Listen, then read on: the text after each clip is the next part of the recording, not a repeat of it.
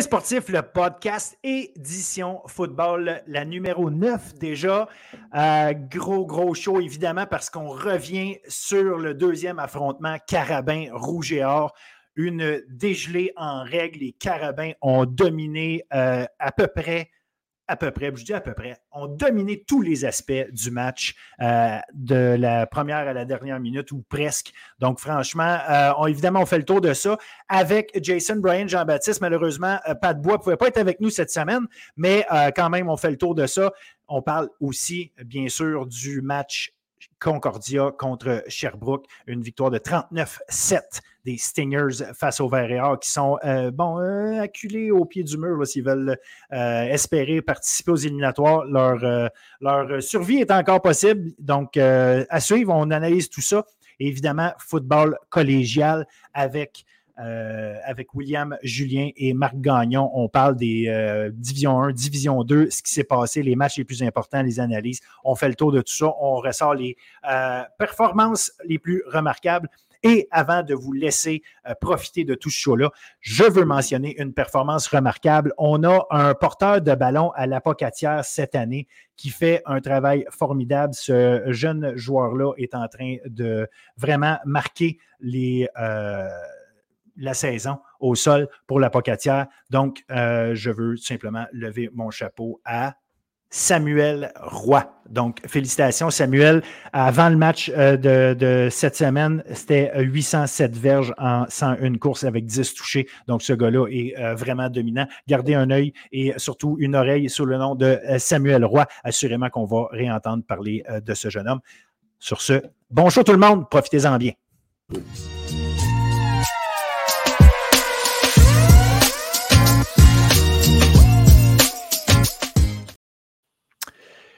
Foot universitaire euh, avec Jason, Brian, Jean-Baptiste. Malheureusement, Pat Bois ne pouvait pas être avec nous aujourd'hui. Salut Jason. Salut Phil. Ça va bien? Ça va super bien. Yes.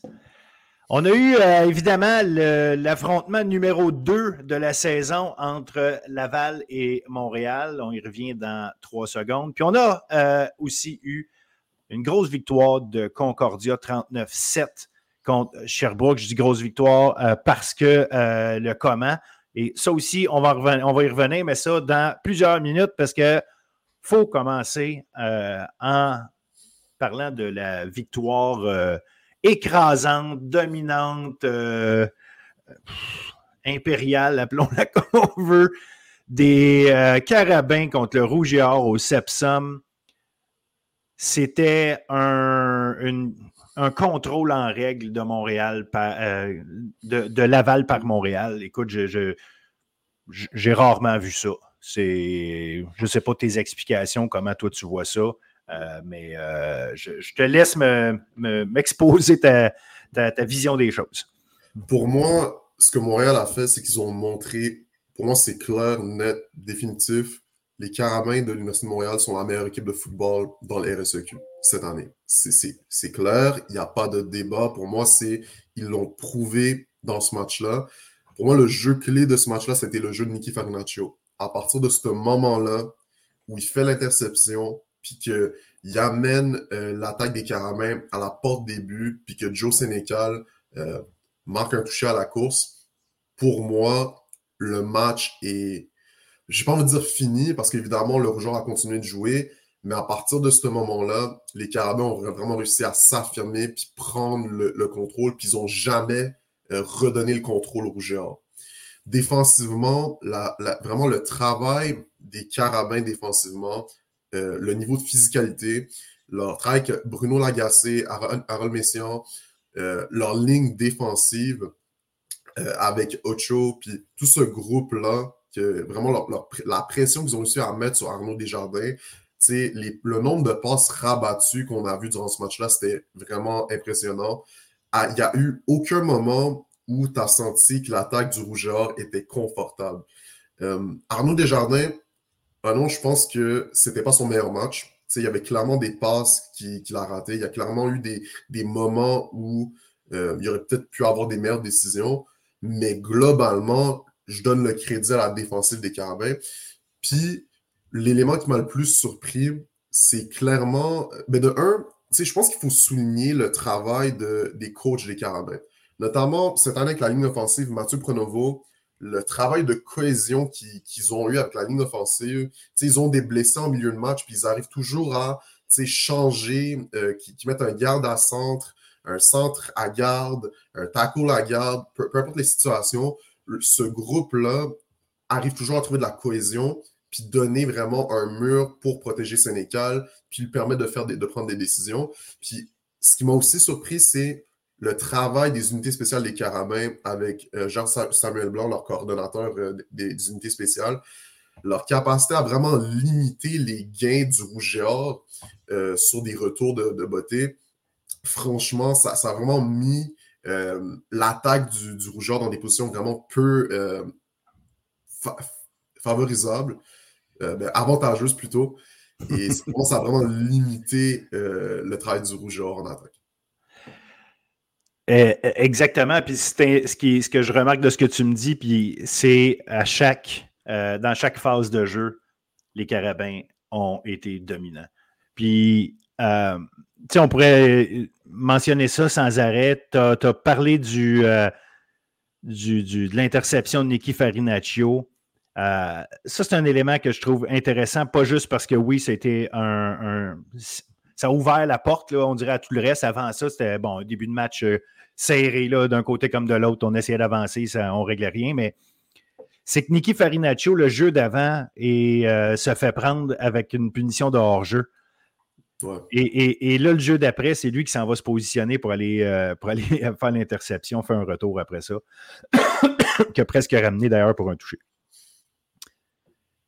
T'as ça, pour commencer, qui est une, excuse-moi, une démonstration de, de, comment euh, cette euh, défensive-là peut rapidement se remettre dans le bon mood, on dirait. quand il arrive de quoi, on, est vraiment focus. Et, là-dessus, ça, c'est une bonne explication. L'autre, une bonne démonstration, excuse. L'autre aspect, c'est, comme tu disais tantôt, la ligne défensive.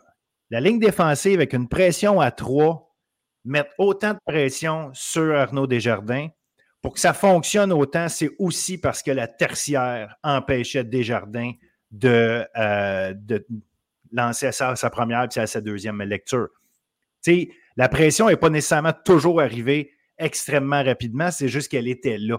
Puis Desjardins euh, avait, avait pas le temps de, prendre sa décision euh, jusqu'au bout, disons. Euh, et quand Desjardins a essayé de se sauver, il y avait toujours quelqu'un.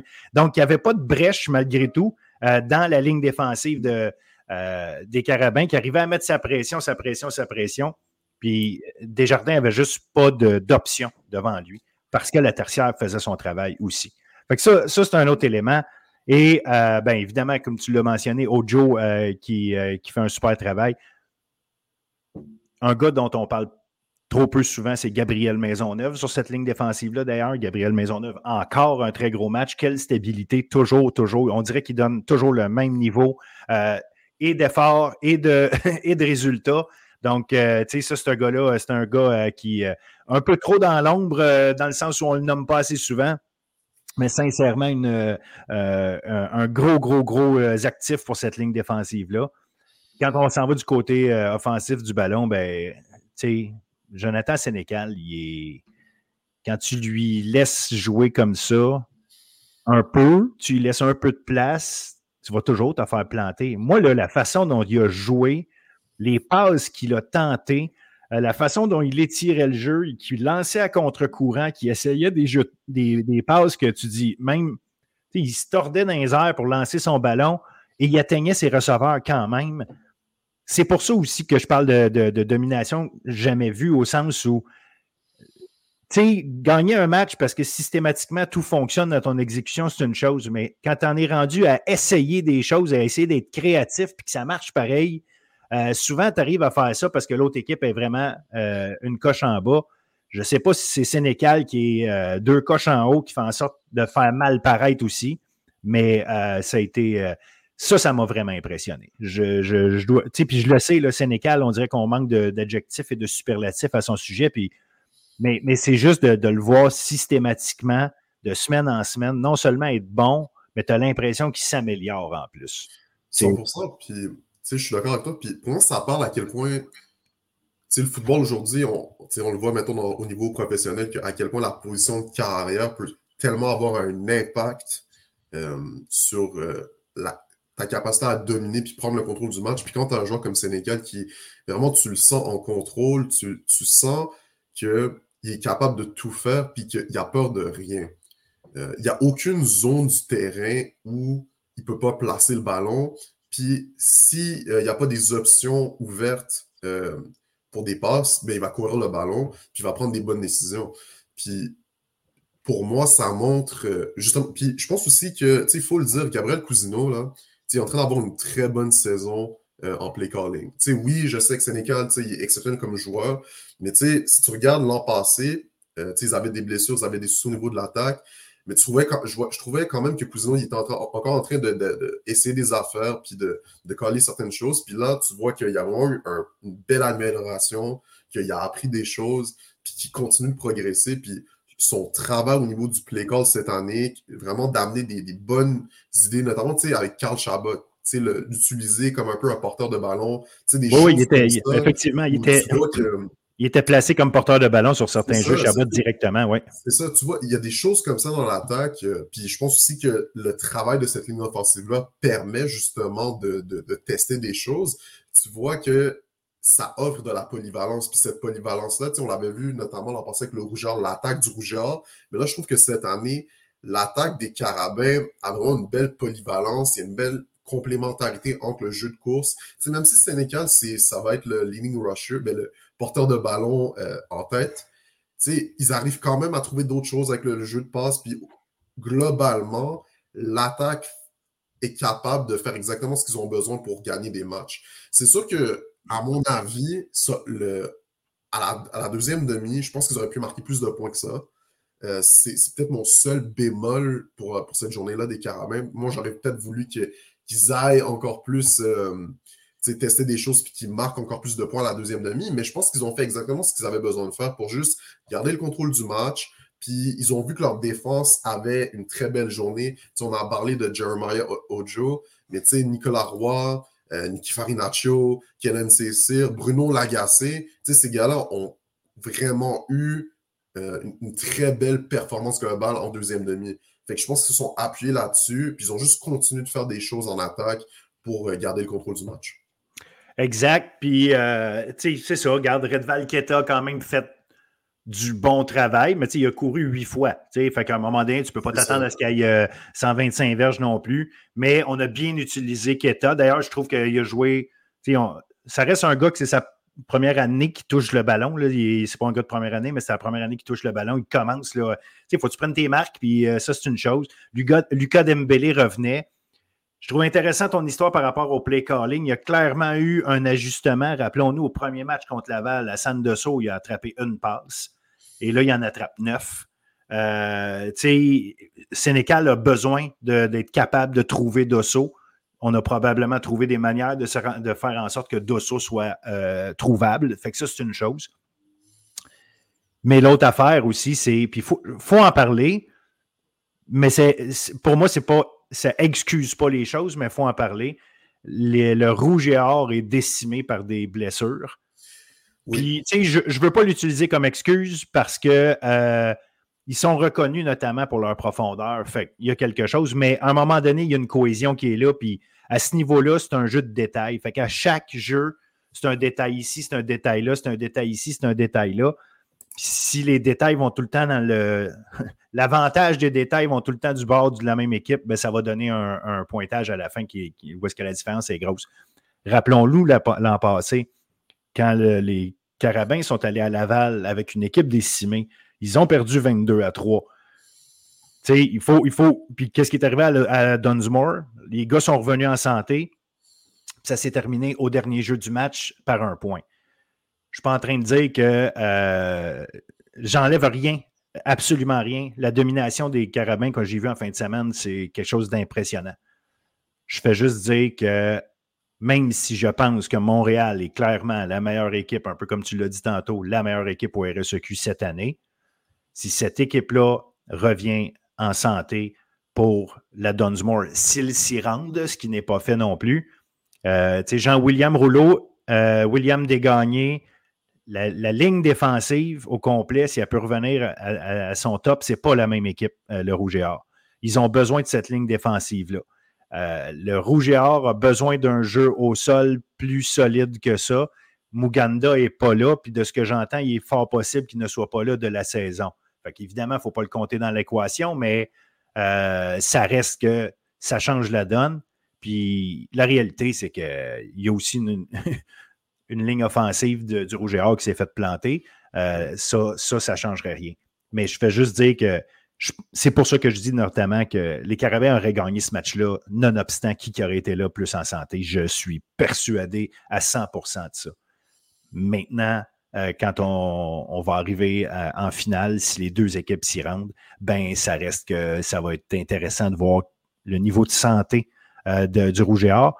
Pas parce que je pense que le Rouge et Or va gagner ce match-là. Je, le répète, les Carabins sont meilleurs cette année. Mais ça reste que faut le, match se joue sur le terrain. Le Rouge et Or n'est pas une équipe aussi d'aussi bas niveau que ce qu'elle a semblé montrer en fin de semaine comme équipe, mais les Carabins sont de ce niveau-là, par contre. Fait qu'est-ce que le Rouge et Or est capable de monter à ce niveau-là avec le retour de ses blessés? C'est ça la vraie question. Mais tu sais, c'est un bon point que tu amènes, mais je pense aussi que la réalité, c'est que même s'ils reviennent, puis on l'a vu l'an passé avec les Carabins, tu sais, quand leurs blessés sont revenus, quand tu joues une Dunsmore, puis tes blessés reviennent, je sais que tu as pratiqué, je sais qu'il y a de la préparation, les coachs font leur travail, c'est beau, mais la réalité, c'est qu'il y a quand même un écart de cohésion à cause du temps perdu Vraiment. que tu n'auras pas quand tu vas jouer ce match-là. Fait que pour moi, je pense que tu as, ben, as, dit que Muganda, ça se peut qu'il soit pas là. Pour moi, ça, c'est un élément quand même assez négatif pour le Rougeur parce que je pense vraiment qu'ils ont besoin d'un jeu au sol pour supporter Arnaud. Euh, Arnaud, au courant de la saison, j'ai trouvé qu'à la, la, première moitié de la saison, il a montré des belles choses, notamment sans Kevin Mittal euh, à certains moments. Mais là, je pense que la pression qu'il reçoit, euh, des, des, défenses adverses et tout ça, je pense que ça, ça, ça rend son travail plus difficile. Évidemment. Le fait de ne pas avoir un jeu au sol qui peut le supporter ou de juste faciliter certaines euh, tactiques en attaque, pour moi, ça, c'est un élément qui va être à surveiller. Euh, je suis très curieux de voir comment ils vont se ressaisir, puis comment ils vont essayer d'apprendre de, de, cette défaite-là, parce que la réalité, c'est que c'est une bonne équipe de football. Puis je trouve que quand même, à la deuxième euh, demi, on l'a mentionné, ils ont fait jouer beaucoup de jeunes. On l'a vu le talent. Il y, a quand même, il y a quand même des jeux qui ont été faits par certains de ces joueurs-là. Oui. Euh, je pense que ça a été de la bonne expérience pour eux. Fait que si on est capable de revoir les blessés, de, bien se préparer pour les prochaines semaines, d'un peu se ressaisir. Euh, il y a du positif. Pour moi, la saison n'est pas terminée. Les Carmans ont montré que c'est la meilleure équipe en ce moment, mais tu n'as pas besoin d'être la meilleure, t'as pas besoin d'être l'équipe du moment pour gagner. Tu as besoin d'être l'équipe pour ce un match. Fait que s'ils peuvent remporter euh, un match, euh, ils peuvent se rendre loin le rouge pour moi, je ne suis pas inquiet par rapport à ça. Ça va juste être de voir comment ils peuvent se ressaisir puis apprendre de leurs erreurs. Ben, ça, oui. Puis, on le dit, là, euh, faut jouer le match, peu importe c'est qui. Peu importe c'est qui. Faut que tu joues le match cette journée-là, il faut que tu le gagnes. Puis, la saison veut, entre guillemets, rien dire rendu à ce match-là. Ben, en fait, pas en guillemets, elle veut rien dire au sens où, j'ai un match à aller jouer là, je suis prêt pour les matchs importants. Fait que les, éliminatoires, on recommence à zéro. À part mentalement, par contre, ça peut, théoriquement, tu es, prêt. L'autre chose que je, je, soupçonne, c'est que à la Dunsmore, on verrait si Muganda n'est pas là, si ce que j'entends, c'est vrai, si Muganda n'arrive pas à, revenir au jeu, surveillez bien Sean Valentine. Ce gars-là a joué un match cette année, les courses explosives, il y en a euh, dans son match.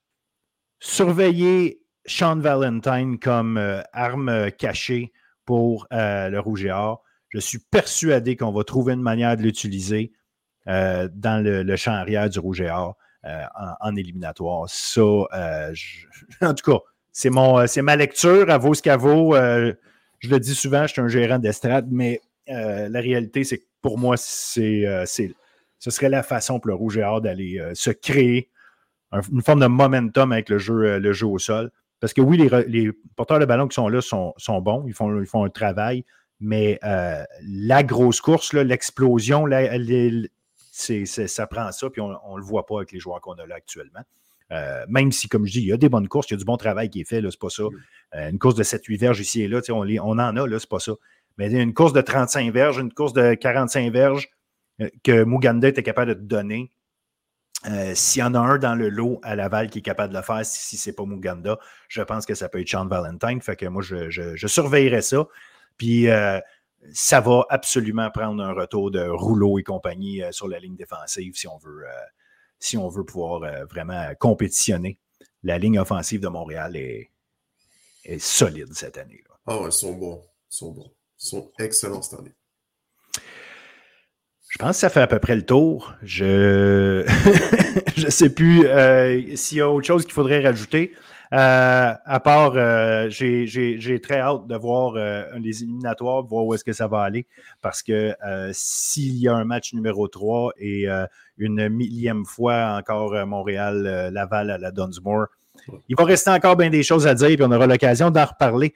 Il y a eu évidemment. Oui, vas-y. J'allais dire, ben, si on peut finir là-dessus, moi, je suis très curieux de voir si Sénécal va remporter joueur par excellence au Canada. Parce que les, autres candidats, c'est le carrière de Laurier, mm-hmm. euh, Taylor, Taylor euh, euh, El Gersma, je ne sais pas si je peux donner son nom, puis tu as Evan Hillock pour Western, que les deux, Taylor, il mène en, verge au Canada, puis tu as Hillock, dernière fois que j'ai checké, il mène en touché par la passe. Euh, ces deux joueurs-là euh, dans le OUA qui connaissent des saisons exceptionnelles, puis que leurs deux équipes, ils ont des, des, fiches parfaites ou à une défaite. Donc, je suis très curieux de voir comment les gens qui s'occupent de ça vont évaluer, euh, parce que Sénégal est vraiment en train d'avoir une performance. quand tu regardes la totalité, puis à quel point ce joueur-là systématiquement domine, puis qu'est-ce qui amène à cette équipe des Carabins, euh, je suis très curieux de voir la comparaison face à, d'autres carrières dans les autres conférences. Euh, oui, puis on aura la chance d'en reparler, puis tu as raison, mais moi, mon point de vue, je l'ai écrit, puis je le redis. Si pour toi, Sénécal n'est pas le numéro un au Canada, c'est que tu ne regardes pas les matchs. Tu regardes juste des feuilles de statistiques. Puis oui, si tu regardes des feuilles de statistiques, les chiffres sont là pour Hillock et, et, les carrières de, de, Laurier. Mais la façon c'est la façon. Sénécal, pour moi, euh, est, en avant d'eux autres par, euh, par une longueur de terrain. Concordia, euh, Concordia contre Sherbrooke. Évidemment, il faut parler de ce match-là. Une domination de Concordia au pointage, aux statistiques, mais ce qui a été vraiment fascinant, c'est le début de ce match-là. Euh, comment on a pu commencer le match de cette façon-là? Je résume vite, vite ceux, qui ne l'ont pas vu. Euh, à une minute et demie ou, euh, deux minutes et demie du début du match, il y a Concordia qui est à sa ligne de 20 avec un troisième et trois grains d'herbe à passer. Puis on décide évidemment d'y aller avec Adrien Gay, comme à l'habitude. Sauf que Adrien Gay, au lieu d'aller chercher une verge ou deux, euh, Adrien Gay, ce qui est arrivé en fait, là, même visuellement, là, les gars de la ligne euh, défensive étaient euh, tous sur une ligne. Ce qu'on a fait, c'est qu'on a essayé de cut bloc, on, s'est lancé à terre tout simplement pour essayer de, couper la ligne de bloc en avant. Et le travail d'un, un travail d'un secondaire, sa job, c'est de finir, le, finir la job. Les gars de ligne euh, défensive, évidemment, se lancent dans les jambes, mais euh, se trouve qu'il y a un gars de ligne offensive, le, centre pour ne pas le nommer, qui euh, évite ces blocs-là, va bloquer le secondaire. Adrien Gay, au lieu de se lancer trop vite, a eu le temps de voir tout ça en avant de lui, passe à côté de tout le monde qui est couché par terre et traverse 90 verges touché. Tu dis, bon, wow, OK. Euh, shit happens, comme on dit, puis ça peut arriver, OK. Mais trois minutes plus tard, la situation la même, sauf qu'au lieu d'être à son 20, il est au 49 euh, de, euh, de Sherbrooke Et il se passe exactement la même chose. C'est pas, pas le centre qui bloque, là, je me souviens plus euh, c'est lequel. Bref, un joueur, de, un joueur de ligne offensive. Même chose. Tu vois Gay éviter. Il recule pour éviter les codes blocs, là, pour être sûr que tout le monde euh, a sa place pour tomber. Puis ultimement, ben, il fait le travail. Puis ça marche. Fait il, fait 49 verges, puis là, ben, c'est 14-0. Fait que c'est comme ça que le match commence. Et, que dire de plus? Comment, comment s'en sortir une fois qu'on a commencé comme ça? 100%. Pour moi, ça, c'est juste des erreurs critiques qui, changent complètement la dimension d'un match. Puis c'est très difficile de se ressaisir puis de, repartir à zéro quand tu as des, des, erreurs aussi catastrophiques, en, guillemets, parce que ça change la dimension du match, euh, ça met de la pression sur ton attaque, sur ta défense, euh, ça change ta, ta, manière de caller le match. Euh, fait que pour moi, Sherbrooke se sont clairement mis dans le pétrin par ces, par ces deux erreurs-là. Puis du côté de Concordia, je veux quand même prendre le temps de. Ils ont, ils ont, je trouve qu'ils continuent encore de progresser, euh, notamment Olivier Roy en attaque. Je trouve qu'il a développé une belle alchimie avec Ezekiel Tied. Euh, tu vois que ça se développe, tu vois qu'il y, y, a des bonnes choses qui continuent de s'enligner. Euh, là, cette semaine, c'est avec Duante Morgan qui sont réussi à courir le ballon. encore une fois, le travail de cette ligne offensive-là qui continue de, de s'améliorer puis qui font de la belle job en dans tout ce qui est genre des blocs sur des, jeux au sol. Vraiment, chapeau à eux, ils continuent de faire du bon travail. Puis défensivement, encore une fois, le Concordia, ils, font la job. Ils mettent de la pression, ils exécutent leur plaqué. Euh, Mendel Joseph, encore une fois, ce, gars-là est vraiment le fun à regarder. sais, il est explosif, il frappe fort, il est juste, il est technique. Euh, vraiment, c'est. C'est pas, pas, le plus gros, hein, quand tu. sais, puis voir comment il cogne, euh, c'est oui, effectivement. Puis c'est un sacré bel ajout. Là. il devient un de mes joueurs préférés à garder en défense euh, cette année dans les RSEQ. Pour là, il, est juste. C'est un gars comme l'énergie qu'il amène puis qui frappe. J'adore ça. Fait que globalement, défensivement, Concordia, encore une fois, ils font, euh, sont justes, ils font la job. Puis pour moi, c'est vraiment qu'est-ce qui explique leur, succès cette année. Euh, fait honnêtement, je, suis très curieux de voir comment Sherbrooke euh, sont vraiment pas en train d'avoir une bonne saison. Euh, sont ravagés par les blessures, oui, mais je pense que il va devoir, il va falloir qu'ils continuent de s'ajuster puis de, de, revoir leur manière de d'approcher ces matchs-là. Puis surtout, ils vont devoir revoir leur manière de juste confronter l'adversité pour pas qu'une erreur catastrophique devienne une autre erreur catastrophique. au bout d'un moment, c'est comme il faut être capable de te ressaisir dans le moment, puis de passer à autre chose, move on to the next play, puis il faut que tu exécutes. Euh, parce que si tu laisses ce, ce genre d'affaires-là t'affecter, au final, les erreurs vont s'empiler, puis tout devient pire. Euh, parce que Sherbrooke, ils ont des joueurs de talent. en défense, je pense à un Dylan Côté, je pense à un Karl Marchessault. C'est des, gars de talent, par exemple, en, défensive. Euh, Anthony Robichaud, euh, c'est un, carrière qui peut faire le travail. Fait que, ils ont des, bonnes choses. Je pense aussi à, au jeu au sol, Jonathan Martel. pour moi, ça, c'est un gars qui a, été une révélation cette année, notamment sur les retours. C'est un joueur qui court bien, c'est un joueur qui, a une belle explosivité. pour moi, c'est un élément clé qui, peut être utilisé pour la suite des choses.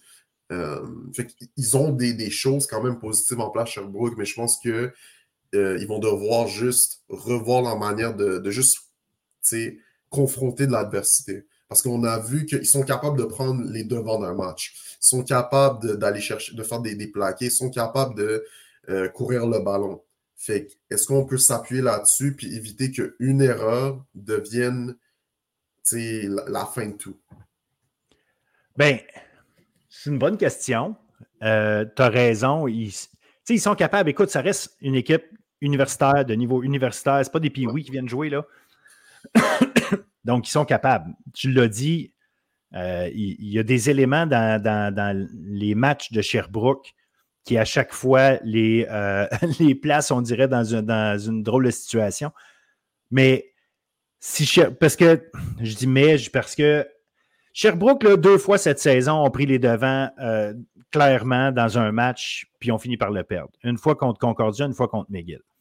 Ces deux matchs-là, s'ils les gagnent, on, leur place en éliminatoire est, est, quasiment euh, bouquée, puis on n'en parle plus. En fait, elle serait bouquée, puis on n'en parlerait plus.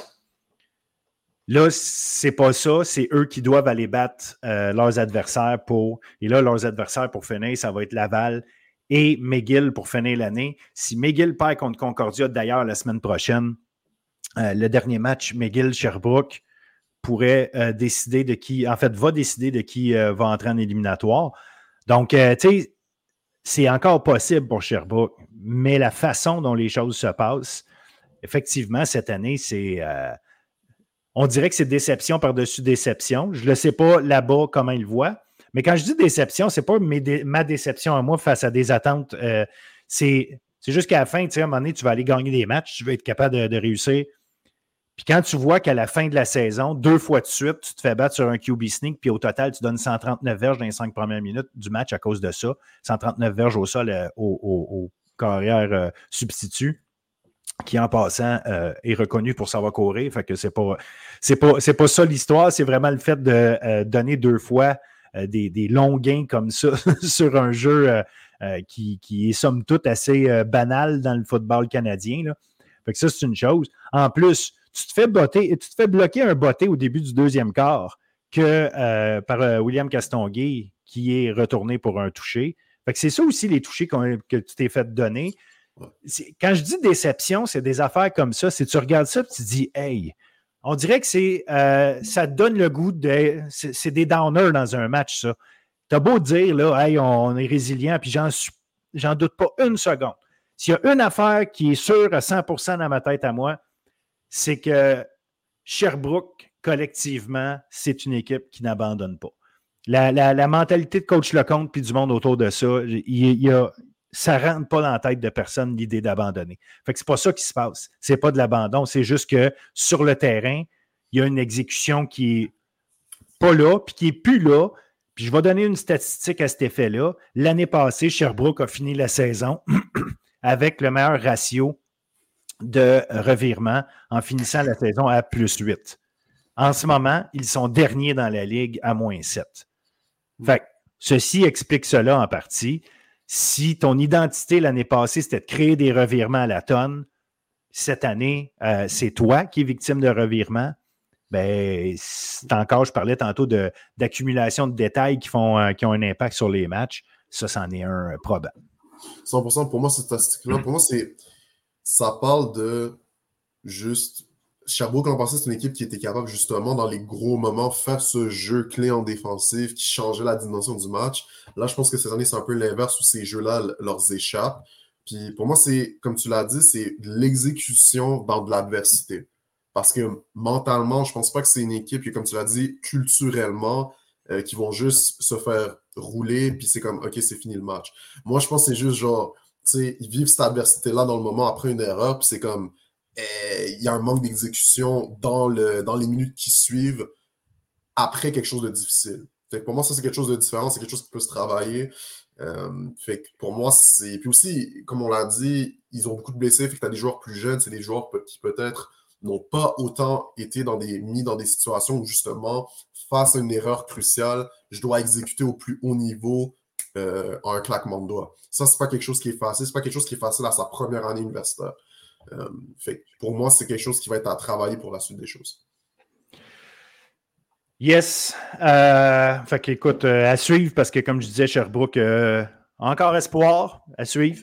La semaine prochaine, la semaine prochaine, aucun match à la télé, je vous annonce tout de suite. Concordia à McGill. Ça, ça va être intéressant. Euh, Concordia a une occasion, je pense, de vraiment euh, mettre son étampe d'équipe numéro 3, c'est-à-dire euh, en, battant, en allant battre McGill de manière solide, stable, en étant, en jouant le, match que Concordia est supposé jouer, c'est-à-dire une défensive euh, c'est drôle, au début de la saison, on aurait pensé que la défensive était le, talon d'Achille de cette équipe-là, puis c'est rendu un élément clé. Euh, donc, est-ce que Concordia peut réitérer ce, ce qu'ils viennent de faire, c'est-à-dire avoir un autre gros match défensif contre McGill, empêcher McGill de courir notamment, et euh, aller, gagner ce match-là de façon claire. Puis on a Sherbrooke à Laval je pense que c'est Kevin Mittal qui a dit c'est malheureux pour Sherbrooke parce que c'est eux autres qui vont subir notre, notre vengeance par rapport à ce qui s'est passé contre Montréal. Mais c'est clair que Laval a, des choses à se faire pardonner à quelque part et, va sûrement, justement, tout donner contre Sherbrooke devant ses partisans. Pour, possiblement dernier, ben, pas dernier parce qu'ils vont jouer la, demi-finale chez eux, mais en tout cas, que c'est, les deux matchs, c'est deux matchs à surveiller. Je ne sais pas s'il y a des éléments que tu veux euh, faire ressortir de Concordia. Je pense que du côté de Concordia, comme tu l'as dit, ils vont devoir, mais ils vont, ils vont essayer de s'affirmer comme étant l'équipe numéro 3. McGill, je suis quand même curieux de voir comment ils vont. Euh, je pense qu'ils avaient vécu une défaite contre les Carabins. Je, suis curieux de voir comment ils vont rebondir de ça. Puis comment parce qu'ils ont le talent pour jouer avec euh, Concordia. Mais est-ce qu'ils peuvent ne pas se tirer dans le pied? Est-ce qu'ils peuvent bien commencer le match, bien exécuter? Euh, est-ce qu'ils peuvent euh, mettre de la pression sur Olivier Roy? C'est trouver des manières de rendre les choses difficiles pour lui, puis de limiter le jeu au sol pour vraiment forcer Olivier Roy à devoir se reposer sur faire des passes dans les zones profondes, puis on va vraiment te, te forcer à utiliser genre toutes tes capacités avec ton bras pour moi, c'est ça qui va, qui, va, être intéressant à voir. Puis du côté du match entre le Rougeur et Sherbrooke, comme tu l'as dit, c'est sûr que le Rougeur, ils vont vouloir s'affirmer puis prouver, euh, se prouver à eux-mêmes qu'ils peuvent passer à autre chose après cette défaite face au Carabin. Mais je pense que quand même, Sherbrooke aussi, ils ont quelque chose euh, à prouver à, cette défaite face à Concordia. Je pense pas que ça va être un match facile, mais je m'attends à ce que le Rougeur euh, qui prenne le dessus puis remporte ce match. Ça va être intéressant de voir aussi dans ce match-là, euh, Sherbrooke-Laval, ce que je vais surveiller, c'est qui a beaucoup de temps de jeu. Euh, parce qu'au-delà des blessures des joueurs qui euh, ne jouent pas du tout, il y a ceux qui jouent qui sont peut-être pas à 100% mais en même temps, Laval, c'est leur dernier match de l'année. La semaine d'après, ils sont en vacances. donc, en tout cas, ça va être c'est un élément que je vais surveiller parce que je ne suis même pas capable d'imaginer que Laval va échapper ce match-là. Puis, euh, McGill, euh, tu, t'amènes des sacrés bons points, mais ils vont, euh, pas, mais en fait, en plus de ça, ils vont, ils vont arriver aussi avec la, possibilité de sécuriser leur place en éliminatoire avec s'ils battent Concordia devant leurs partisans. il, y a, quelque chose aussi à aller chercher pour eux qui, serait vraiment intéressant. si tu n'es pas obligé d'aller à Sherbrooke euh, garantir, garantir ta place en éliminatoire. En tout cas, euh, ça va être à suivre. Ouais, puis pour le rougeur, en parlant de Kevin Mittal, j'aimerais, je veux voir, parce que Mittal, il joue bien, je pense pas qu'il y ait un problème avec lui, mais je veux. Ils n'ont pas eu encore, je trouve, entre Arnaud et Mittal, le match iconique où quand Mittal attrape genre trois passes de toucher. J'aimerais voir ça face à Sherbrooke. C'est vraiment un match dominant de Kevin Mittal, genre comme on l'a vu l'an passé. Il a, a, connu une bonne saison, les, les matchs où on l'a vu jouer cette année, mais vraiment un match où tu vois que inarrêtable, la connexion est là. Euh, je pense pas qu'on a encore vu ça. Puis je pense que son absence, puis le fait d'être revenu après une blessure, euh, il a bien joué comme j'ai dit, mais le, vraiment le match Apex dominant, euh, je pense pas qu'on a encore vu ça. Fait que j'aimerais vraiment voir ça face à Sherbrooke. Oui, puis euh, je demeure euh, curieux de savoir à quel point sa blessure à la cheville le dérange malgré tout. Il a, quand même, parce il, a, quand même dû recevoir une, injection de cortisone pour pouvoir être en mesure de jouer les, euh, les deux derniers matchs. Donc, à quel point il est dérangé par ça, j'en ai aucune idée. Là. Je, je, je, fais juste poser la question. donc, savoir qu'il y a un match la semaine prochaine, mais qu'après ça, il y a un congé. Euh, est-ce que c'est possible qu'il ne joue pas contre Sherbrooke ou très peu, euh, justement pour pouvoir le ménager, s'assurer que son fameux match Apex dont tu parles se passe en éliminatoire? Euh, donc, il y, a ça. donc, en tout cas, regarde, malgré tout, il, reste bien des histoires à suivre. Fait qu'on se reparle de ça, on regarde tout ça. Comme je dis, les matchs, je dis regarde, mais les matchs ne sont pas diffusés à la télévision. Ceci dit, McGill web diffuse. Oui, c'est payant, mais euh, vous pouvez regarder le match de Concordia contre McGill vendredi soir. Et Sherbrooke à Laval, ben, c'est à 13h dimanche. Rendez-vous à Québec. Allez voir ça si, si vous euh, voulez avoir euh, du football universitaire et vous mettre sous la dent. Je te remercie encore une fois, Jason. Ça fait plaisir, Phil. Bonne semaine. Bonne semaine à vous. Merci d'écouter.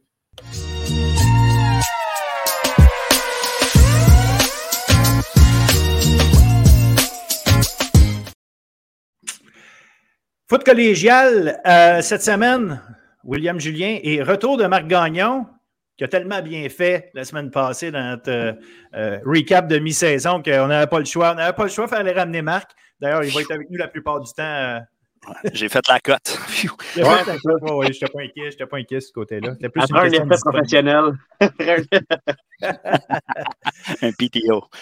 Ouais, c'est ça. On, on va y aller, euh, encore une fois, évidemment, avec notre analyse de D1 et D2. En Division 1, euh, deux gros matchs en particulier qui ont retenu notre attention. Fait qu'on va prendre le temps d'analyser euh, la victoire de Limoilou à Limoilou contre Grasset, qui fait en sorte que Limoilou reprend la tête du classement.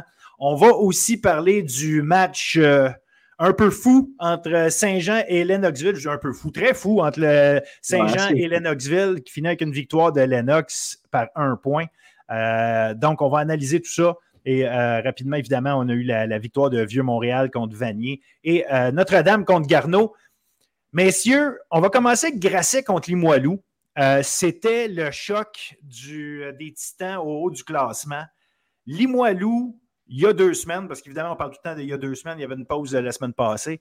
Limoilou euh, avait reçu une genre de leçon, ou en tout cas un gros wake-up call euh, par euh, Saint-Jean qui, qui, avait trouvé une manière de, les faire mal paraître défensivement, ce qui n'était pas peu dire.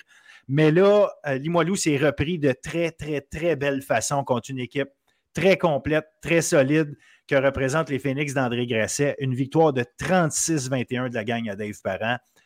Je vous laisse la parole, les gars. Qu'est-ce que vous avez retenu de cette performance-là?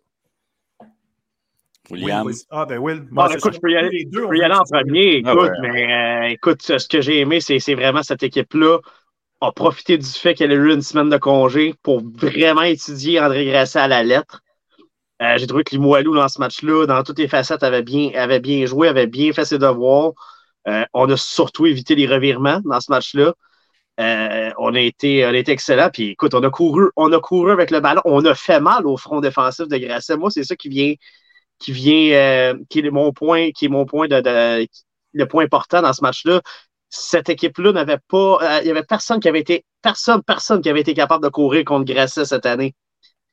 Et là, on le fait, on le fait avec merveille du côté de, de Limoilou. Que, Jérémy Wallet a seulement lancé 17 fois le ballon. Il y a eu 204 verges quand même, mais on l'a seulement fait lancer 17 fois. Joey Marcotte court pour 104 verges, Alex Bezo pour 88.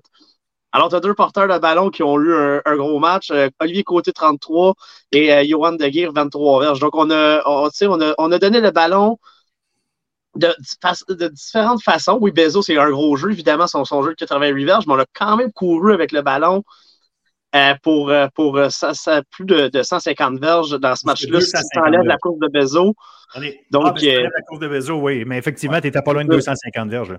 Donc, c'est exceptionnel ce qu'on a réussi à faire du côté de. Puis, on a fait mal, on était bon dans les tranchées. La ligne offensive de Limoilou a été exceptionnelle dans ce match-là. Et c'est pas pour, c'est pas, c'est pas pour rien que ce match-là finit par plus d'une possession, 36-21. Euh, moi, j'ai vraiment aimé la, façon dont les Moilous s'étaient préparés pour ce match-là. Puis ils ont prouvé que c'était encore l'équipe à battre, selon moi, avec cette performance-là. Toi, Marc, comment tu as vu ça? Ben, pour moi, j'ai vu une équipe de Limoilou, en fait, qui est revenue à son ADN de base. Et voilà. C'est de contrôler la balle, c'est d'être physique, c'est d'être bien préparé c'est ce qu'on a vu. La résultante, c'est ça. Euh, on n'a pas essayé de se dénaturer non plus. Euh, donc, on est resté dans ce qu'on est, puis ce qu'on fait de bien. Euh, puis on a exécuté. Puis c'est ça, au bout du compte. Puis ce qui n'est pas arrivé nécessairement avec Grasset. Il y a eu beaucoup trop de, de, fumbles, de, de, balles échappées dans des moments clés où il faut que tu exécutes contre Limoilou, tu ne peux pas te permettre euh, les demi-mesures, donc tu dois exécuter. C'est juste ça. En fait, mon gros takeaway, c'est ça. C'est, regarde, on a une équipe qui, croit en ce qu'ils font, puis ils l'ont exécuté. Puis, euh, une chose, qui est une chose qui est arrivée du côté de Grasset qu'on n'a pas vu souvent cette année, c'est que souvent, ils ont eu des troisièmes essais et longs. Euh, plus que habituellement. Habituellement, ça va être des troisièmes échos. On est capable de courir avec la balle et tout. Là, on a eu des troisièmes et longs. Et j'ai senti euh, Pépé Gonzalez un peu plus, euh, euh, un peu plus dénaturé dans un sens, si vous permettez l'expression. parce qu'on dirait que c'était un peu de l'inconnu à, ce moment-là. Et c'est pas, pas une excuse, je pense que c'est juste, c'est, juste des choses qui arrivent. Tellement que Limoilou était prêt, il a fallu, il a fallu essayer d'aller chercher le, match par, par d'autres alternatives. Puis je pense que c'est ça qui a fait la différence aussi. Ben, tu sais, Rappelons l'histoire du match un peu. Dès le premier, euh, le premier jeu du match, un, méga retour de beauté. Après ça, on s'installe, bang, on s'en va marquer immédiatement. Fait que, on s'installe, puis c'est 7 à 0, paf. Mais euh, dans le fond, Limoilou n'était même pas encore dans sa game. Là. Ils n'ont même pas eu le temps, je pense, d'être ébranlés par ça. Il n'y avait, rien, il y avait rien de toute façon à l'être. Il faut être patient dans un match. Mais à partir de là, c'est 29 points consécutifs de Limoilou. Une séquence de 29-0 contre Grasset, là, euh, c'est quelque chose, là. Mais malgré ça, moi, c'est un match que, j'ai trouvé intéressant pour ça. Oui, vous avez raison, Pepe Gonzalez a été euh, déstabilisé toute la game. La pression qui était là. Mais Gabriel Taché a été blessé dès la première séquence. Il n'est pas, pas, retourné au jeu. Euh, on me dit que c'est par mesure préventive surtout, puis c'est bien correct. Les, éliminatoires approchent, puis c'est bien correct. Il n'y a pas de problème avec ça. La réalité, c'est que je ne sais pas à quel point Gonzalez, pour lui, ça l'a dérangé de ne pas avoir son go-to guy euh, là. Donc, ça, ça peut être une chose, mais je ne veux rien enlever à la pression qui a été faite, puis le travail en défensive qui a été fait par, par Limoilou. Mais je pense qu'il y a peut-être eu un peu de ça, de un. Euh, par contre, même si c'est 29-7 à un moment donné, Grasset s'en va marquer deux touchés, mais ça, 29-21. Puis Grasset aurait pu avoir une chance d'aller créer l'égalité. Mais à un moment donné, euh, c'est De Geer euh, qui fait son botté de dégagement. Grasset, dans une logique là, de l'affaire, Grasset aurait dû reprendre le ballon euh, avec un certain momentum en se disant écoute, on vient de marquer les deux derniers touchés, on force Limoilou à botter. Non, là, on a un match de foot. Mais qu'est-ce qui se passe? le botté est, moins long que qu'on s'attendait. Puis dans ces situations-là, on le voit très souvent. Tout le monde garde son bloc, garde son bloc en pensant que le retourneur va arriver assez vite pour venir le chercher. Mais dans ce cas-là, c'est De Geer allumé au maximum qui, dès qu'il a botté le ballon, il est parti à la course, il n'a pas hésité, lui. Et c'est lui qui a récupéré son ballon. Qu'est-ce que ça a fait? Ben, bang, euh, touché après ça à, Xavier Baudouin. Donc, euh, tu sais, euh, excuse-moi, oui, c'est ça, Xavier Baudouin, puis pas n'importe comment, là. Xavier Baudouin reçoit la passe en plein milieu de la zone de, de, euh, de Limoilou, non, de Grasset, excuse.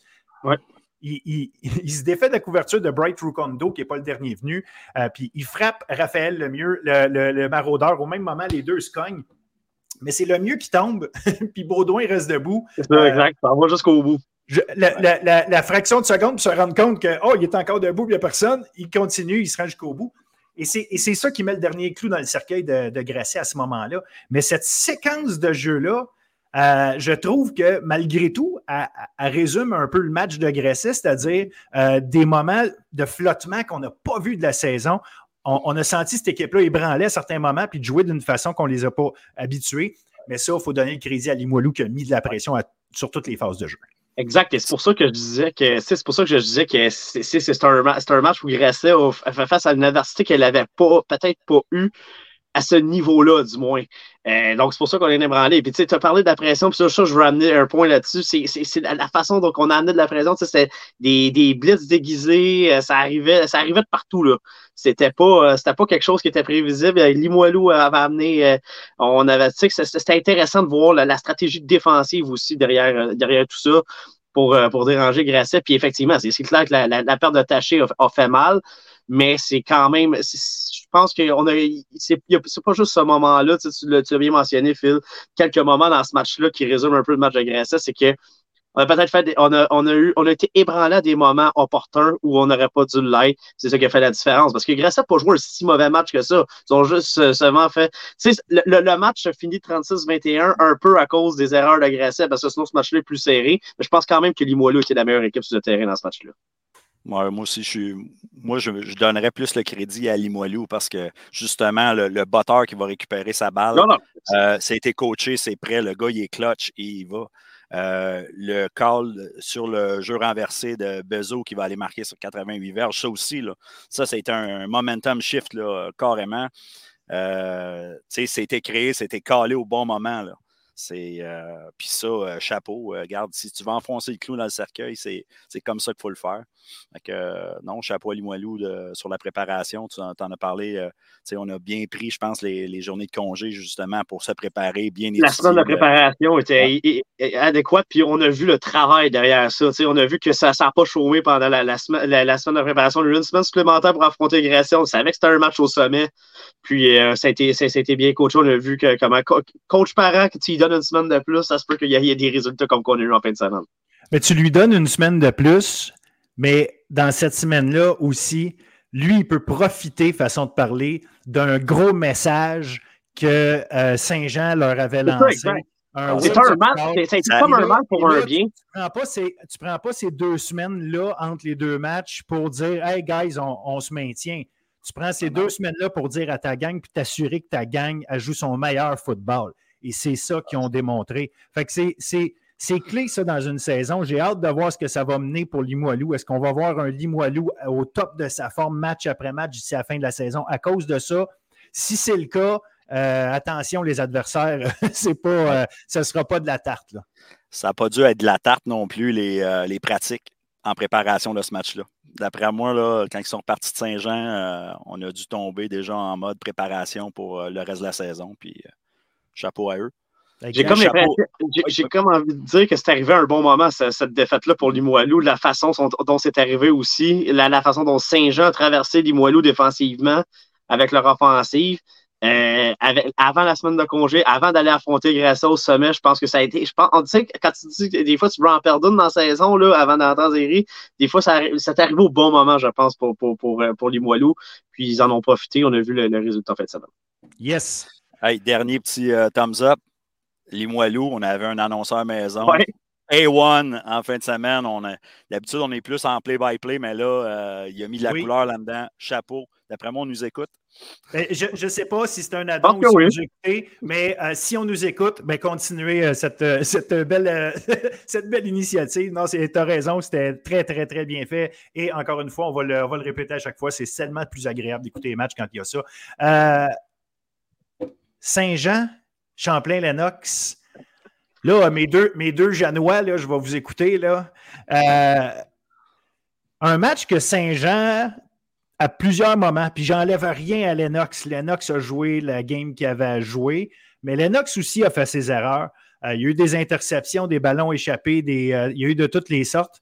Mais à la fin, Lennox a réussi à, se prendre un momentum mais Saint-Jean s'est tellement tiré dans le pied dans ce match-là. Ça finit 28-27 euh, parce qu'on euh, venait de réussir un toucher sur le dernier jeu ou à peu près du match. On s'en allait. Euh, Bégin est allé le tout pour le tout, ce qui est très correct là, en passant. Moi, je ne challenge pas cette question, cette, là Tu y vas le tout pour le tout pour essayer de faire un, converti de deux points pour finir. Ça ne fonctionne pas, fair enough. Mais il reste que pendant le match, on a eu je ne veux pas dire une comédie, là, mais comédie d'erreur, c'est l'expression consacrée, là, mais il y a eu tellement d'erreurs dans ce match-là. Euh, impressionnant, euh, particulier, c'est-tu les conditions parce qu'il faisait plus froid, je ne le sais pas. Mais bon, c'est la même affaire pour les deux équipes. Ceci dit, là, euh, qu'est-ce qui s'est passé dans cette partie-là, votre vision des choses? Marc, vas-y, je sais que tu as été. Moi, je te laisse aller, Marc. Performance. Ouais, j'ai pu mettre un peu de recul sur le match. Euh, en fait, on a parlé tantôt de Limoilou qui est allé selon son ADN.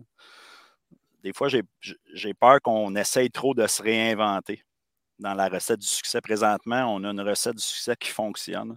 On n'a pas besoin non plus de, sortir, euh, d'avoir des, formations exotiques, d'essayer de, de, mettre notre, euh, un peu, un peu partout pour justement aider les match-ups ou quoi que ce soit. Personne ne nous a arrêté à date. Euh, dans la ligue, au niveau euh, offensif, là, on n'arrive pas à nous arrêter. On est excellent sur la passe. Voilà. On passe pour mieux courir. Donc, euh, il ne faut pas, faut pas non plus se réinventer, réinventer la roue. Puis aussi, aussi l'agressivité aussi dans nos, dans nos calls, puis tout ça, ça a, un, ça a un couteau à deux tranchants aussi. On est une équipe qui, est, qui, a, qui a parti la saison à 0-2, qui est encore en train de se bâtir une confiance.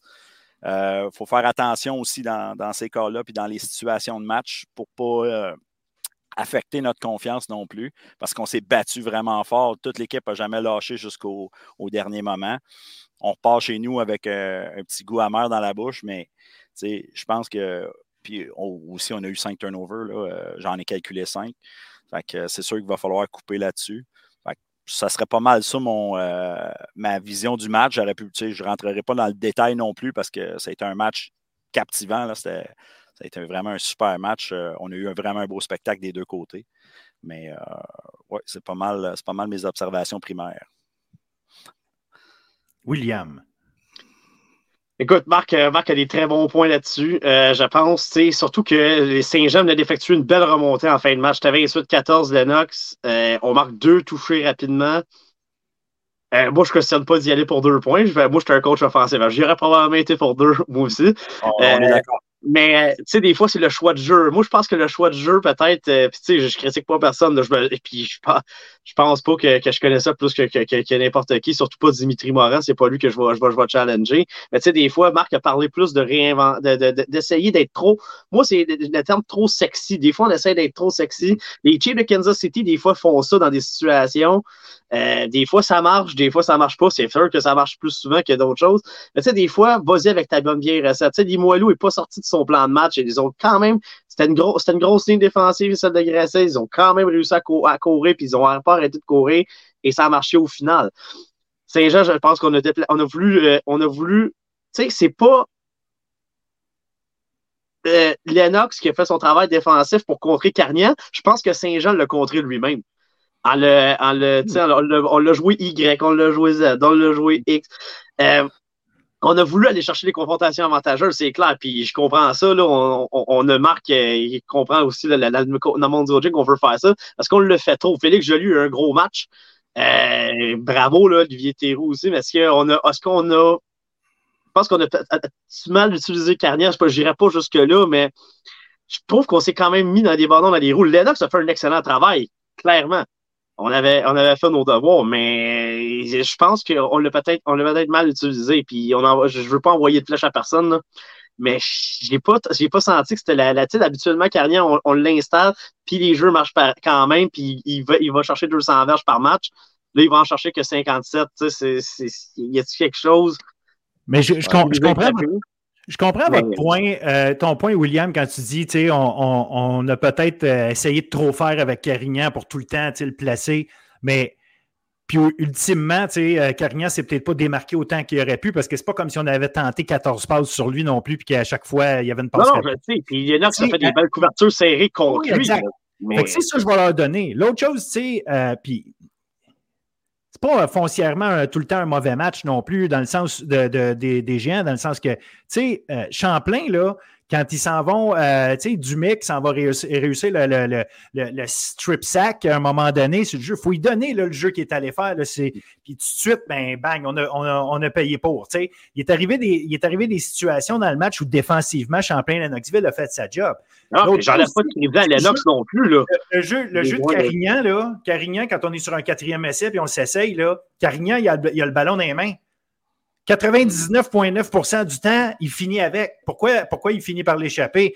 Sur le jeu, je n'arrive pas à voir si le, le, le la balle est, ballon, la balle est un peu en arrière de lui. Ouais. il dérangé, mais le ballon s'est rendu aux mains de, de Carignan. Puis, regarde, c'est pas, pas un robot, là. Faut, ça se peut qu'il en échappe une. Mais ceci dit, un, c'est un jeu risqué. Deuxièmement, Carignan échappe ce ballon-là. Euh, puis je vais donner encore une fois probablement le crédit au, euh, au joueur défensif de, de, de, Champlain qui dérange assez Carignan pour qu'il échappe le ballon.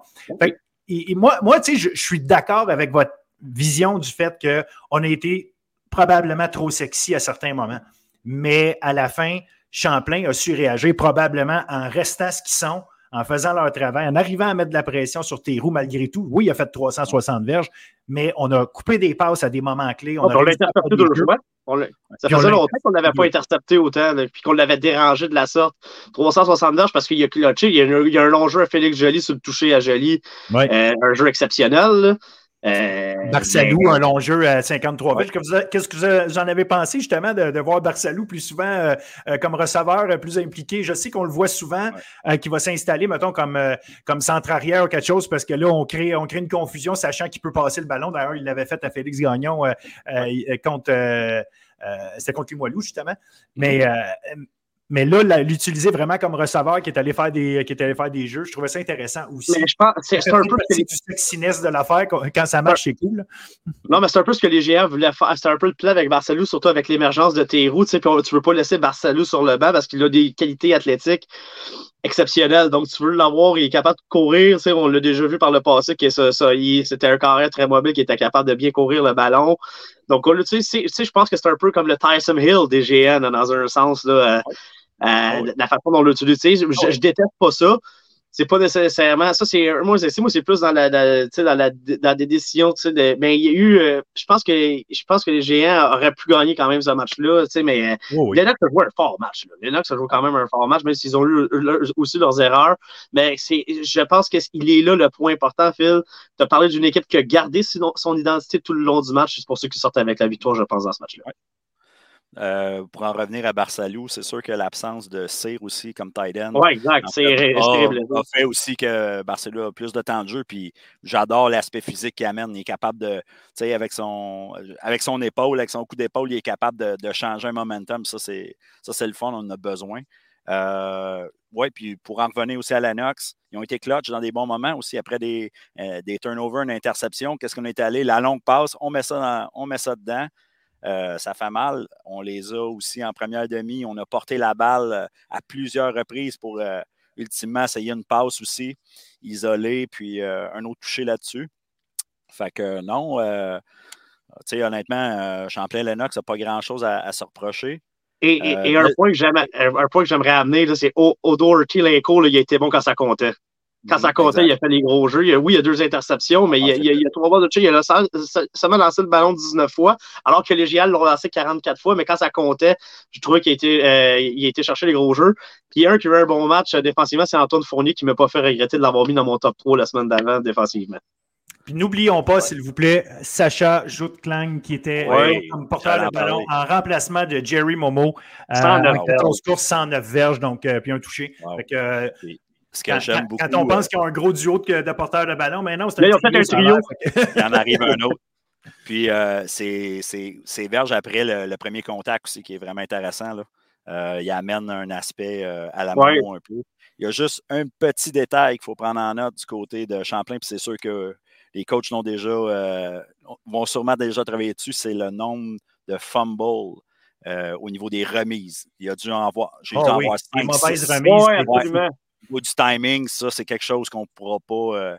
Euh, on pourra pas garder si on pense aller loin. Euh, il y avait une remise même en, en, situation d'under center qui avait été échappée aussi. Donc, il, y avait un peu, il y avait un peu de difficulté là-dessus. Mais euh, oui, je pense que si nous autres, on l'a vu, les coachs. Les il n'y a, même pas de doute. Il n'y a même pas de doute. Puis, tu sais, c'est un match rempli de petits détails. on n'a pas parlé de, euh, du dernier, dernier jeu de la première demi. Euh, Félix Joly euh, capte un ballon, se fait arrêter par Dumais à la ligne d'une demi-verge. Ça, c'est une demi-verge. un match, lui, Alexis Dumais. Moi, j'étais vis-à-vis la ligne. Là. Effectivement, il, est arrêté une demi-verge. Ah, Fournier, Fournier, Fournier, Dumais ont joué tout un match. Honnêtement. Là. Oh, qui frappe fort. Dumais. Des, ouais, deux missiles on, l'a entendu là, quand il est allé saquer tes roues. C'était euh, ouais. De beauté. Yes, yes, yes. Bon, fait que ça, donne ce que ça donne pour le moment. Donc, ça place euh, Limoilou au sommet, comme j'ai dit tantôt, avec Grasset, les deux à 5-1. Limoilou, évidemment, l'avantage de sa victoire contre Grasset. Euh, Champlain-Lennox est à 4-2. Saint-Jean maintenant à 3-3.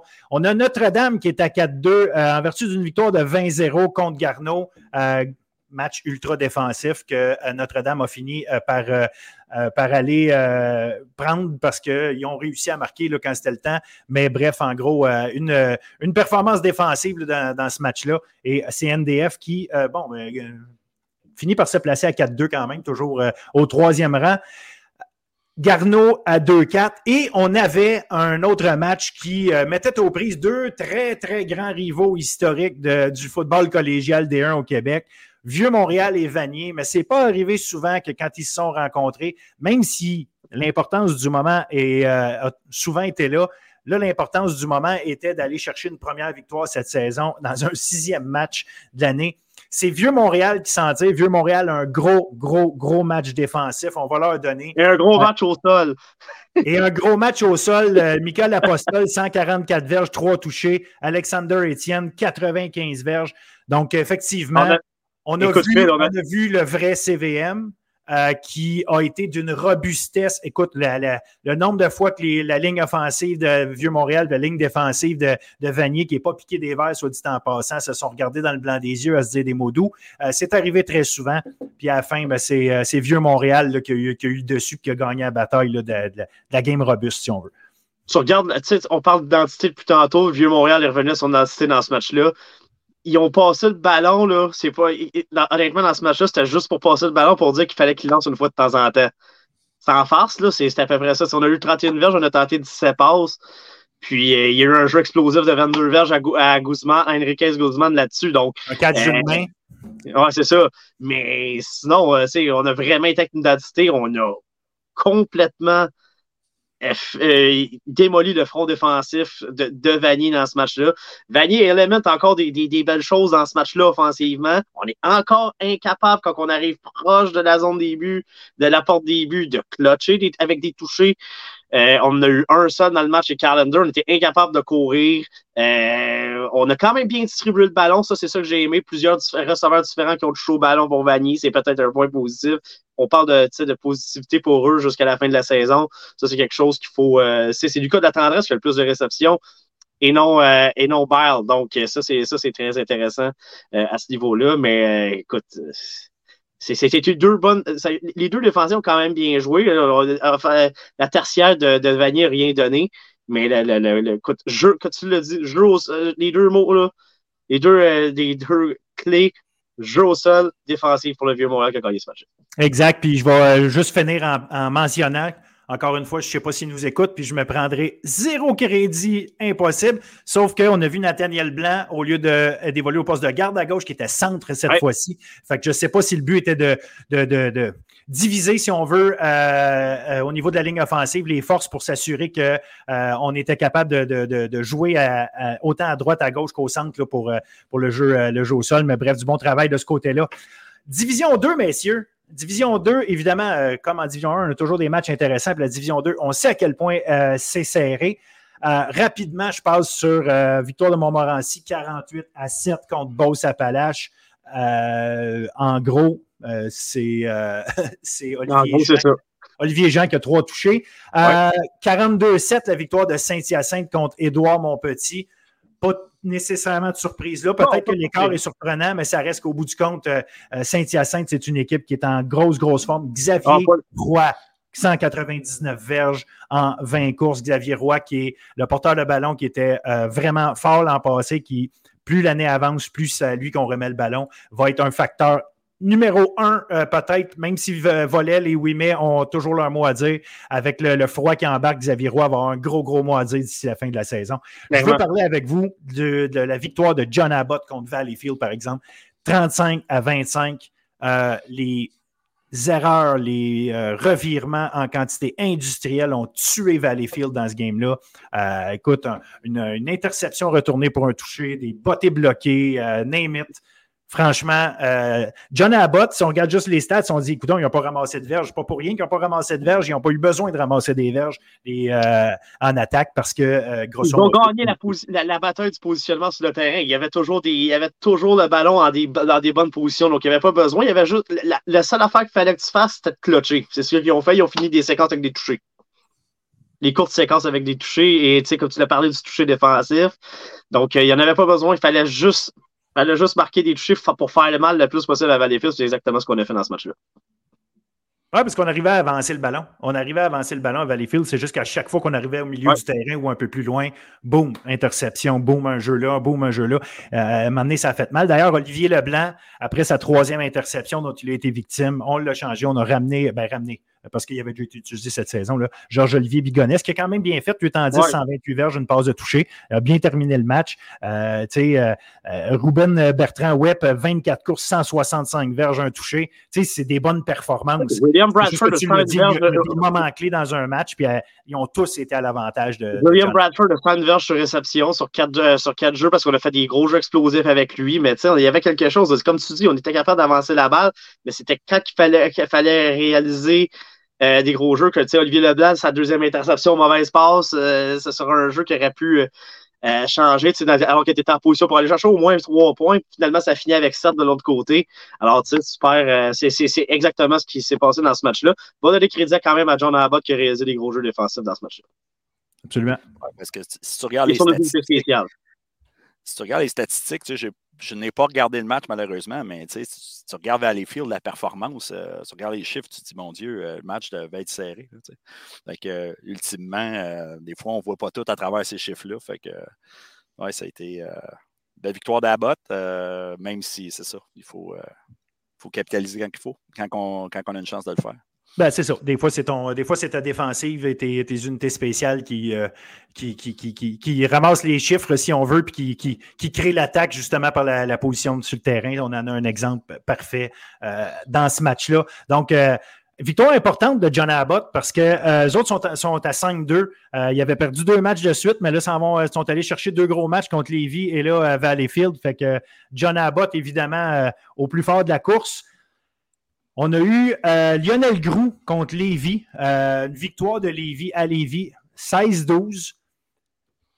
Lévis, 22 euh, courses pour Bourgo pour 88 verges. Donc, tu sais, 88 verges, ce n'est pas la, plus grosse performance, une moyenne de 4 verges. Ça veut dire que Lionel Groux a fait son travail contre lui. tu sais, c'est pas ça. Je pense que c'est un manque d'exécution par la voie aérienne au niveau de, Lionel Groux. 8 en 31, 8 en 31 pour 154 verges. Fait que, euh, oui, on réussit tout le temps un, long jeu ici et là. Liam McGonigal est toujours là pour réussir un bon jeu, euh, mais à la fin, euh, clairement, Lévy a été capable de, mettre la main sur, sur ce match-là, contrôler, contrôler le match, puis ultimement, c'est un match, évidemment, les défensives ont été, ont été solides quand ça finit 16-12. Donc, euh, grosso modo, euh, c'est ce que ça donne. Fait que ça inflige une euh, deuxième défaite à Lionel Groux cette année. Et Lévis à 4-2 sont toujours là. Puis on termine avec Trois-Rivières, Sherbrooke, victoire de 26-16 de, des volontaires. Encore un gros match de Carl-Émile Dubois-Farard, 133 verges au sol. Ah non, écoute, euh, puis tu sais, euh, là, euh, je pense que le, message de Marc a peut-être été entendu, a été beaucoup moins utilisé que, que, les, autres, que les autres matchs. Donc, on parlait de surutilisation, ça a été, là, ça a été bien fait. écoute, on l'a utilisé dans les moments qu'il fallait l'utiliser. Et je pense que c'était ça la clé. Euh, surtout que ça, euh, sans rien enlever à Trois-Rivières, qui a quand même fait des belles choses dans ce match-là. Je pense pas que c'était un match où il fallait que tu donnes quand même le ballon 20, 25 euh, fois à, Dubois-Faron. On s'entend, là. pas, c'était quand même pas le match du bol d'or, mais on, a bien, on a bien géré nos effectifs, je pense, au de Sherbrooke. on a quand même lancé pour 216 verges. On a bien distribué le ballon à des receveurs différents. donc, ça, j'ai aimé cette, cette avenue-là du côté de, de, que je pense que c'est ça qui a fait la clé. Parce que de l'autre côté, euh, on était incapable de courir. On était capable, de, incapable de passer. On, capable de passer. On, on, on 141 verges là, par la voie des airs. Fait que la défense, on, a utilisé nos deux, euh, on a utilisé nos deux corps arrière. Ouais. Côté de ben, Trois-Rivières. Donc, on était défensivement, Trois-Rivières n'a pas joué un si mauvais match que ça. Ils ont quand même été capables de faire des belles choses. Mais offensivement, on n'a rien créé. On n'était même pas, même pas capable de, sais, il n'y a pas un jeu que j'ai fait Oh wow pour, euh, pour, pour, pour Trois-Rivières. Ils ont été capables d'aller chercher des touchés parce qu'ils avaient le ballon en bonne position, mais sinon, on n'a pas, euh, pas eu un effet wow de, du côté de cette attaque-là. Puis ça a fait la différence dans le match. Si tu voulais avoir un wow, il fallait que tu restes vraiment jusqu'à la fin quand Thomas Roy a embarqué comme corps arrière. Ouais, dernier drive, il a vraiment. Euh, il, était, il, était, parfait, mais sur la drive, là, il était vraiment constant. C'est les seuls moments du match que, que Lévi peut se réjouir. Euh, pour en revenir à Sherbrooke. Euh, excuse, oui, oui, excuse. Mais ben oui, on va se tromper. Euh, sinon, c'est ça, Sherbrooke a pris l'avance 26-0, puis après ça, ben, Lévis progressivement là, pu scorer. oui, Dubois-Farrar, c'est vrai qu'on l'a, on l'a utilisé dans le backfield. On l'a aussi, il est sorti comme receveur éloigné par bout, des fois comme slot receiver. quand on parle qu'il y a d'autres il y a d'autres aussi outils dans le coffre. Euh, Mathis Cagelet légal, gardez ça en tête. Euh, il est très bon match. Ouais, très bon match. Puis euh, il amène un peu la même étincelle que du voix Farrar. puis on l'utilise de plus en plus. Fait que ça, c'est c'est très bon, c'est un autre, euh, arme qu'on a. Euh, défensivement, c'est une meute. Euh, Sherbrooke, c'est de toute beauté. je salue d'ailleurs Benjamin Cyr, Jérémy Goulet, deux, anciens de, de JH Leclerc qui ont fait tout un match. Ils sont toujours sur les plaqués, deux secondaires qui sont toujours là. Benjamin Cyr, c'est un quatrième année. Donc, un des leaders de cette défensive-là, mais c'est fou. On est toujours, toujours à plusieurs au plaqué. belle défensive à voir aller. Par contre, va falloir faire attention aux pénalités. On est puni euh, très souvent. Beaucoup d'indiscipline, oui. Euh, beaucoup d'indiscipline. Donc, euh, plus on avance dans la saison, il ben, faut couper ça si on veut avoir du succès plus loin. sinon, ben, effectivement, les vies, on les a complètement, on les a complètement étouffés. Puis vers la fin, d'après moi, on va revoir Thomas Roy comme corps arrière parce qu'il amène quelque chose de bien. Puis euh, je vais compléter en disant que même si dans ta tête c'est Lévis, c'était Trois-Rivières, mais. J'ai encore dit Lévis, hein? ça va bien. Lévis, Lévis a gagné un match, puis ils se font dire qu'ils n'ont pas vieilli, ils n'ont pas